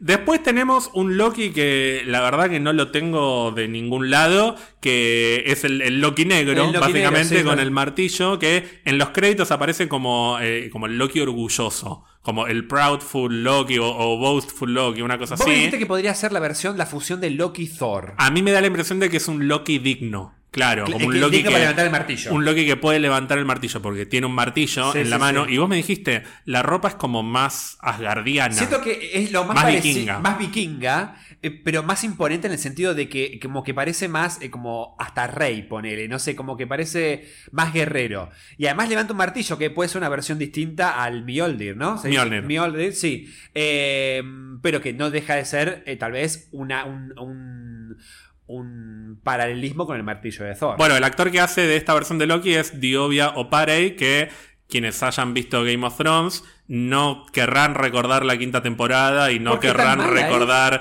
toda la parte de Dorn y las serpientes de arena y todo eso, pero es el guardia de Doran Martell, el tipo que estaba en la silla de ruedas. Bueno, es como la parte más oscura de, de Game of Thrones. La- es la Jurassic Park 3 Ah, de Game of no, Thrones. ¿en serio? Toda la parte de Dorn. No se habla de eso. Bardearon la séptima y octava temporada, pero eso es peor. Da para otro podcast. Ok, ok. Y por último tenemos El, al- el mejor de los cuatro. el cocodrilo Loki. El lagarto Loki, sí. No sé si cocodrilo, eh, reptil, no sé cómo reptil, decirle. porque seguramente sea cocodrilo o lagarto, es un reptil. Sí, así no, que porque no es un cocodrilo, es como un alligator. Esto, eh, puede ser. un- bueno, pero es un reptil, eso seguro. Así, Seguro eh, que es un digamos reptil. reptil Loki. El reptil Loki que tiene los cuernos, me mata. con los cuernitos. Con los cuernitos. Hermoso. Pregunta: si tenemos un mapache que habla, ¿Hablará este Loki? Yo quiero creer que Yo sí. me muero si habla el cocodrilo y si trajeron una voz eh, como de un actor súper conocido para hacer la voz del cocodrilo. ¿Y si tiene la voz de Kim Hemsworth, por ejemplo? Me muero. No, pero hablando de Chris Hemsworth, yo te dije, si bien hasta donde tengo entendido no hay un Loki cocodrilo en los cómics, sí tenemos la rana, que es Thor. Frog. Throg Frog, se claro. llama, que es una versión que aparece en varios cómics, aparece, ponerle en Secret Wars, cuando se mezclan todos los universos. ¿Aparece Está Throg? el Throg, obviamente, sí, porque de hecho en Secret Wars hay como, eh, como un ejército de Thors, que son como los Thor Corps, que son todos Thors de Me distintos muero. universos. Muy parecido a esto que acabamos de ver. Es verdad. Me atrevería a decir, como me hace acordar a los Thor Corps, pero con Loki, básicamente. O sea, como muchas versiones de. Loki que están haciendo como un Avengers de Loki. De pero hecho, bueno, hasta más interesante. Me, me encantaría. A eso te quería llegar también después. ¿Se armará un ejército de Lokis para confrontar la TVA? no lo sé, porque no termino de entender por qué cae ahí Loki, por qué si hay alguien que está juntando a todos los Loki en un mismo lugar, por qué no los matan. O sea, no, no sé. No sé, definitivamente se viene algo tipo equipo de Sí. Loki porque no es nada casual eh, la música. O sea, cuando Loki mira para arriba y se empieza a escuchar el... eso está sacado... De los Avengers, claramente. es una súper, súper, súper referencia musical al tema de los Avengers. Y vos también me dijiste, hay un paralelismo con la escena del final de Avengers cuando Loki se está levantando y se los encuentra a los Avengers. Que está Hawkeye apuntándole Con Hawkeye apuntándole. Diciendo, bueno, si me permiten, ahora quiero, ahora sí quisiera ese trago, le dice. Es Sí, muy parecido en términos de composición ese Sí. momento y encima en Nueva York. tal cual, tal cual. Eh, me encantaría que el, que el, que el, que la lagartija, iba a decir cualquier cosa, que el reptil de Loki hable, me encantaría. Pero vos crees entonces, como yo, que se viene como un equipo de Loki. Sí, sí, sí, sí, definitivamente. No sé, va, no sé hasta qué punto los pueden ayudar, pero me encantaría que sea un ejército de Loki confrontando a la TVA. Lo que pasa que después digo, hay segunda temporada, o sea, y, y vamos a tener ya un ejército de Lokis confrontando en el final de esta primera, lo que nos puede llegar a deparar la segunda entonces. No sé para dónde va esto. No. Estoy completamente perdido. Y fíjate qué perdido que estoy, que estamos al final del capítulo y no hablamos del cameo. ¡Ay, boludo, me olvidé! Perdón, lo que vos te habías spoileado, que dijiste que llegué. Hola, Ger, ¿cómo andás? ¿Te, te, te- te- te enteraste de algo? ¿Te spoileaste de algo? Sí, me, me spoileé de algo, entré a Twitter, qué sé yo, diciendo, bueno. No fue así. Lady Leaf, bueno, más o menos. Lady Sif, qué sé yo. Fue lo más intrascendente, perdón, ¿no? Con respecto a Lady Sif, pero fue lo más intrascendente del capítulo. Sí, hay un guiño muy lindo igual que esto es como super nerd, pero la historia de que Loki le corta el pelo a Sif está sacado de la mitología nórdica. De que le, sí, pero ahí pierde. No, no me acuerdo qué pasaba. Es más boluda Sif, en la Sí. mitología se queda dormida y Loki Sí. le corta el pelo, pero... Porque además es- Lady Sif en la mitología no es guerrera, me no, parece. es, es más boluda. es más sí. sea. Pero, pero eso me pareció muy lindo. Y algo que te había dicho cuando habíamos especulado con el semáforo, a quién podíamos Sí. ver o a quién no, yo te había dicho, no me extrañaría que apareciera Sif, es como dentro de las posibilidades, como una de las más eh, realizables por el tipo de actriz, por el personaje y demás, pero no lo veo necesario y hasta me parecería medio forzado. Y un poco fue eso, fue una aparición cómica como para deleitar a los fanáticos y que tengan un pequeño momento de Sif, pero punto, es la un cameíto. Pero eh, está más al- eh, alivianada la, eh, lo forzado que podría haber sido el cameo porque está dentro de un bucle, bucle temporal. Entonces eso hace de que puedas jugar con el cameo que quieras. Entonces no lo sentí tan forzado, sino que fue como... A ver, ¿cuántas veces dijimos, "Uy, ¿dónde está Lady Sif? Va a aparecer Lady Sif. Pero la verdad, con lo que pasó en todo el capítulo, te juro, fue para mí lo más intrascendente. No, no fue forzado y además prefiero que, que haya sido de este estilo, porque yo en general no soy muy fan de cuando las historias se convierten en excusa para meter eh, personajes de otras sagas. O Como sea, Abomination y cuando Wong, nos ¿no? pasamos... ¿no? pero ese no es el problema. El problema es que, lo- que pongas Abomination y Wong en el trailer. Claro. Es- o sea, que quede en un pequeño cameo. Claro. No que sea un componente como para querer ver la serie. Es lo mismo que pasarnos nueve semanas. La película, Bueno, perdón. Es lo mismo que pasarnos nueve semanas Aparecerá el Doctor Strange en WandaVision, no importa, mirá la serie, o sea, Claro. tiene que ver con otras cosas. Aparecerá Mephisto, aparecerá Quicksilver. Bueno, cuando estamos todo el tiempo esperando que aparezca alguien, te terminás perdiendo el 90% de lo importante. Eso no significa que no pueda aparecer, porque existía la posibilidad de que apareciera Mephisto, existía la posibilidad de que apareciera Quicksilver. Existía la posibilidad de que apareciera Sif y existe, ¿por qué no?, la posibilidad de que aparezca Thor. Pero no es importante si Claro. aparece o no aparece, porque la historia claramente tiene que ver con otras cosas, con Sí. otras cuestiones que no dependen de Thor y no dependen del MCU. Debería ser un pequeño guiño, una pequeña referencia como para que te sientas recompensado por ver todo, que es lo que suele decir siempre Kevin Feige, como Ah, las historias las hacemos independientemente, pero el que ve el rompecabezas completo tiene más recompensa. Pero no es una excusa cada una de las películas y cada una de las series para meter guiños y referencias, easter eggs y demás. Tiene No, que ser si no orgánico. satu- no, porque si no saturás y de hecho pierden la naturalidad. Pero es la vida misma. Vos todos los días, ponele que cada capítulo es un día tuyo. No te cruzás con todas las personas que conoces en todos los días. Hay, hay personas que no las ves en, un año, básicamente. Entonces digo, si eso lo querés volcar a una historia de unos par de capítulos, no tenés que cruzarte con todos los personajes que ya Loki tiene conexión o se conoció antes.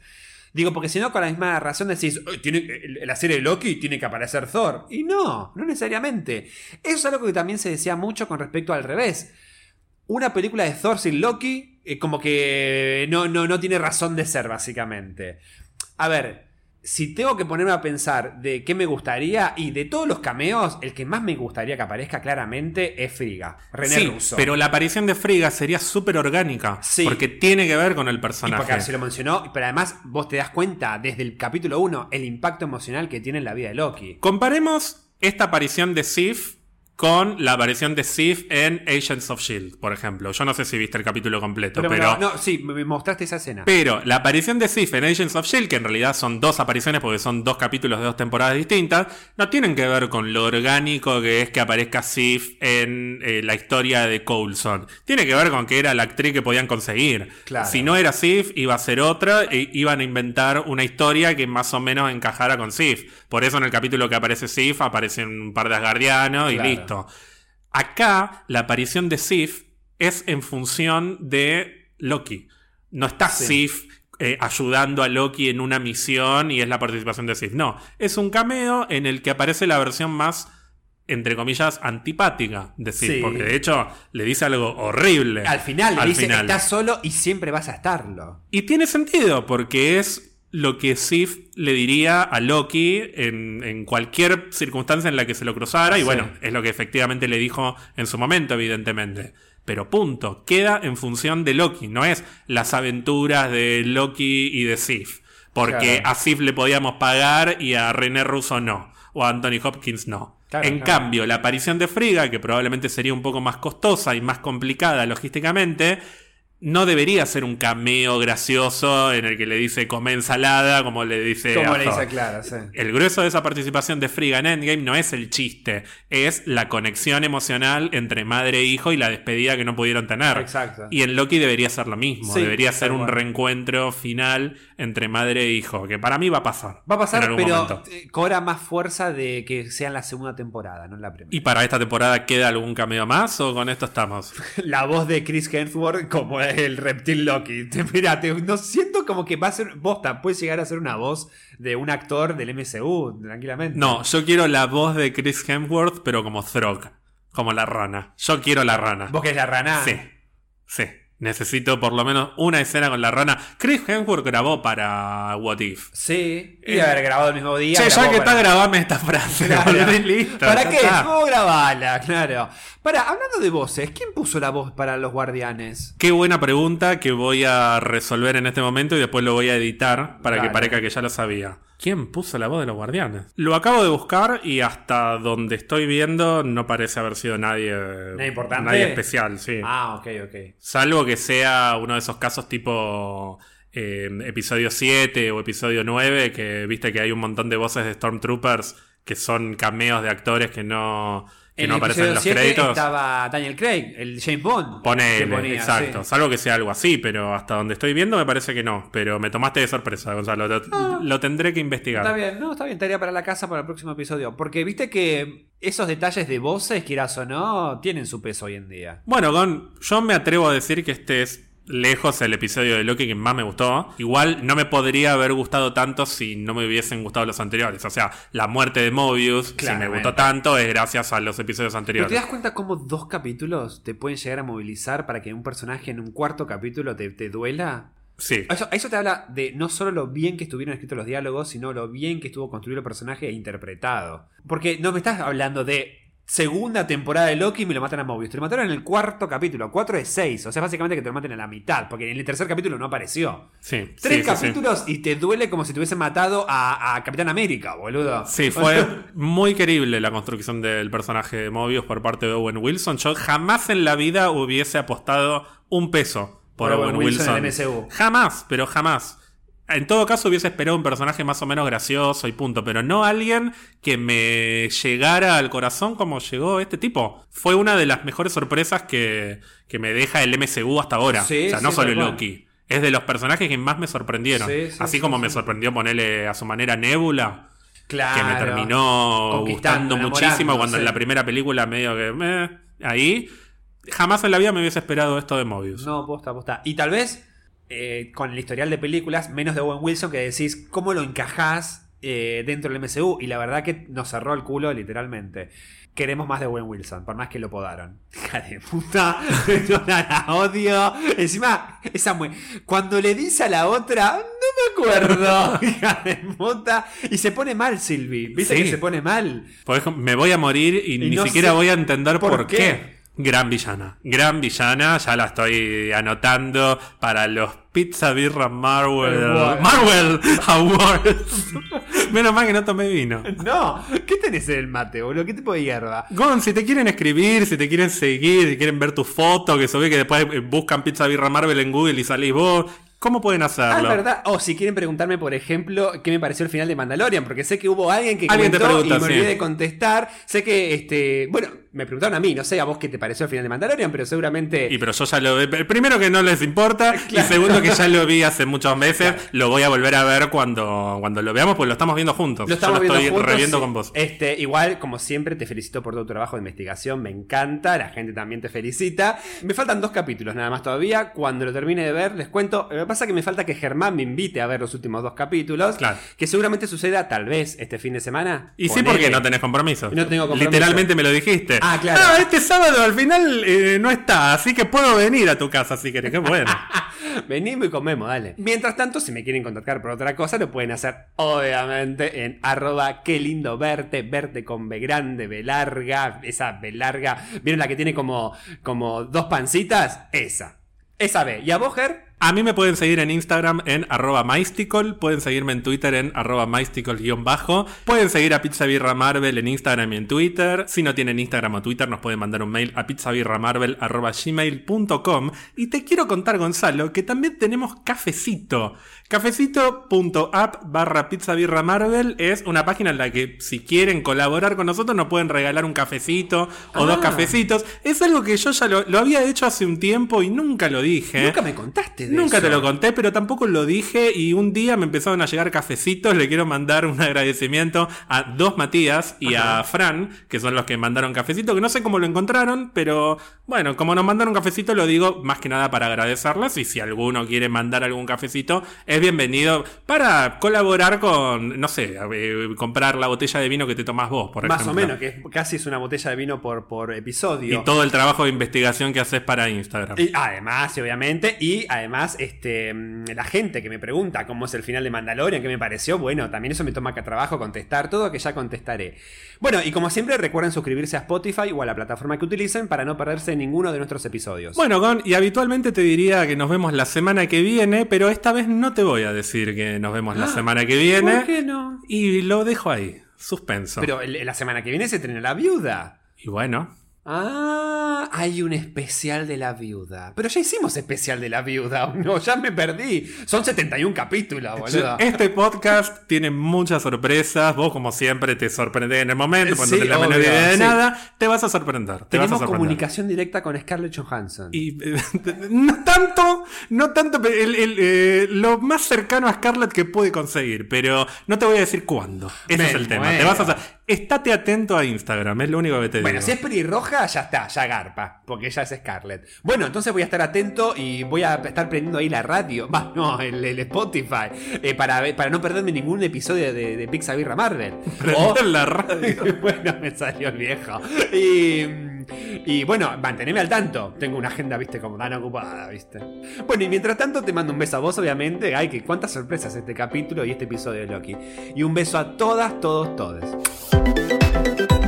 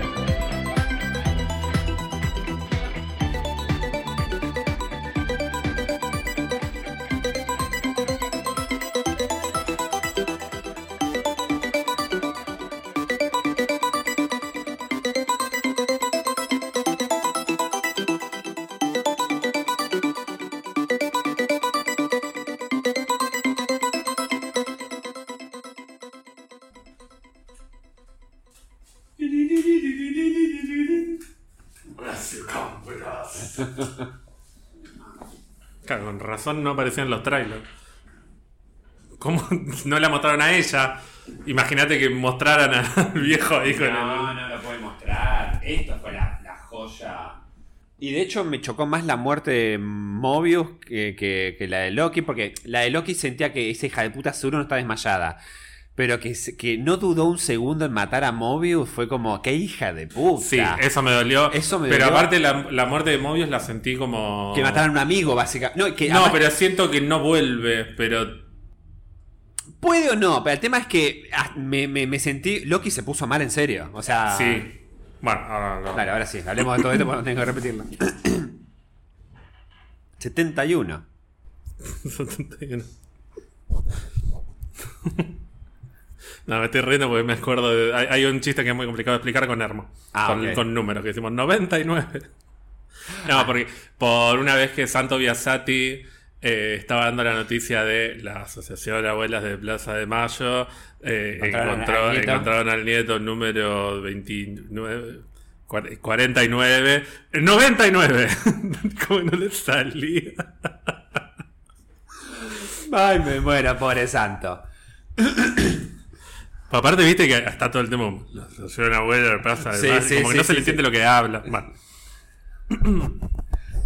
Y fue lo último más o menos pasable que hubo en ese programa de mierda noche, entre noche. Sí, ya estaba ella que es una arpía. Sí. Esa es eh, la jueza. Esa es la jueza, Ay, puede ser María Laura. María Laura, viste que además Cuando hacía causa común. causa bueno, pero además ella fue la que lo sacó básicamente a Santo Biasati de Y a todos los saca, a porque la todos, odian a todos la odian. 13. Este, Viste sí. que hay como toda una grieta Sí, entre los de María Laura. Y, y los, y, los, y los que vienen más de la camada de César y. No, ¿cómo era? De Mónica y César, Sí. de, de, de no, y los de la nata. Y los de la- los lanatistas, que ahora de hecho la ga- ganaron, porque se ganaron con Telenoche. Claro. Igual es un desastre, no lo mira nadie, pero bueno. ¿Cómo llegamos a eso? No importa. Pero La jueza. porque es mala, mala. Ah, igual me encanta. La jueza. La odio. Pero mm, está bien, está bien que la odie. Bueno, de puta. Me siento mal por Maui por tu culpa, hija de puta. Pónelo. Hija de puta. Pónelo. No te doy un segundo. Bueno. Amo.